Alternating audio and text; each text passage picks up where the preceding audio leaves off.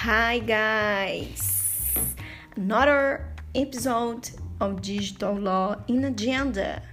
Today, nothing better than pointing out the importance General Data Protection Law. According to the Active Trends report in Brazil, 43,018 million virtual attacks were detected in the third quarter of 2018.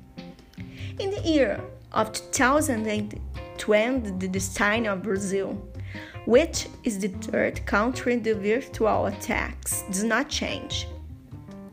Five malicious links were generated every second, increase the number of victims of attacks which can be concluded that public companies individuals have already experienced the situation.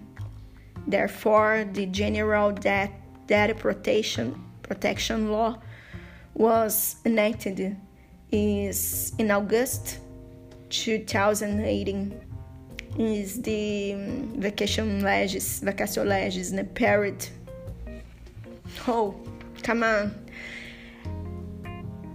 businessmen to adapt as soon as possible to digital security and data protection will have a plus. They will obtain greater reliability from their customers in their business. General protection law underlies their own second article.